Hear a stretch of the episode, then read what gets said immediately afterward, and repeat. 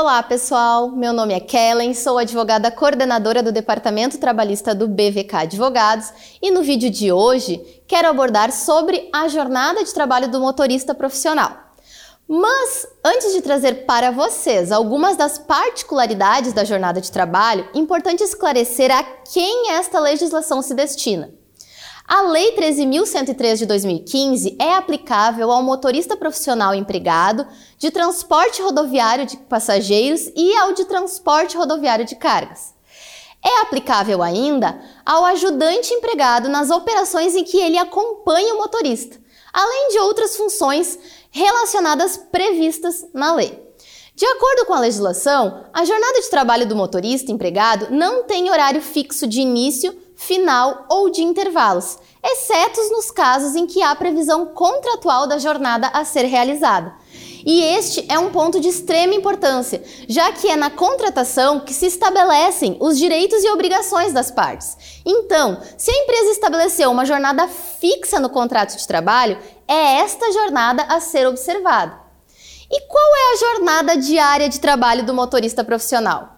Assim como os empregados em geral, a jornada diária é de 8 horas. Porém, para esta categoria de profissionais, havendo previsão em convenção ou acordo coletivo de trabalho, a jornada poderá ser prorrogada por até 4 horas extras diárias. Esta é uma peculiaridade trazida pela lei do motorista, pois enquanto a regra geral, prevista na consolidação das leis do trabalho, é de que a jornada poderá ser prorrogada até o limite de duas horas diárias, a lei do motorista traz a possibilidade de prorrogar por até quatro horas extras, se houver, é claro, esta previsão em convenção ou acordo coletivo de trabalho.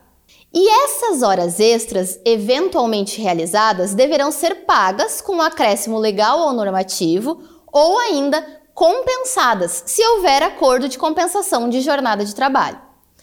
Ao motorista profissional empregado é assegurado um intervalo mínimo de uma hora para a refeição, sendo que este período poderá coincidir com o tempo de parada obrigatória na condução do veículo, conforme regra do Código de Trânsito. Outra particularidade trazida por esta legislação foi em relação ao gozo do intervalo interjornada, que é aquele intervalo a ser usufruído entre duas jornadas de trabalho.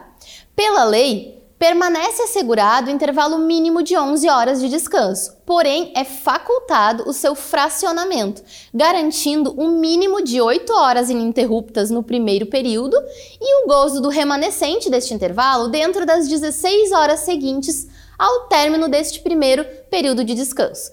E, ainda, este intervalo poderá coincidir com os períodos de parada obrigatória na condução do veículo estabelecidas pelo Código de Trânsito.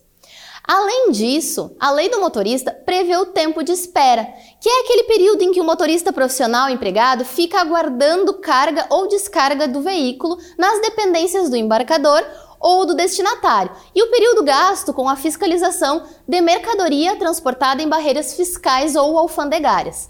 Esses períodos não são computados como jornada de trabalho e nem como horas extraordinárias. Estas horas relativas ao tempo de espera devem ser indenizadas na proporção de 30% do salário hora normal. Porém, em nenhuma hipótese, o tempo de espera prejudicará o direito ao recebimento da remuneração correspondente ao salário base diário. De acordo com a lei, quando este tempo de espera for superior a duas horas ininterruptas e for exigida a permanência do motorista junto ao veículo, caso este local de permanência ofereça condições adequadas, o tempo será considerado como de repouso para o cumprimento do intervalo intrajornada e ou interjornada, sem prejuízo ao recebimento dessas horas relativas ao tempo de espera, de forma indenizada na proporção de 30%, conforme prevê a lei. Como vocês podem verificar, a legislação do motorista traz diversas peculiaridades e situações que podem ser aplicadas pelas empresas para promover a relação de trabalho da categoria de transportes, sendo que no vídeo de hoje trago apenas algumas delas.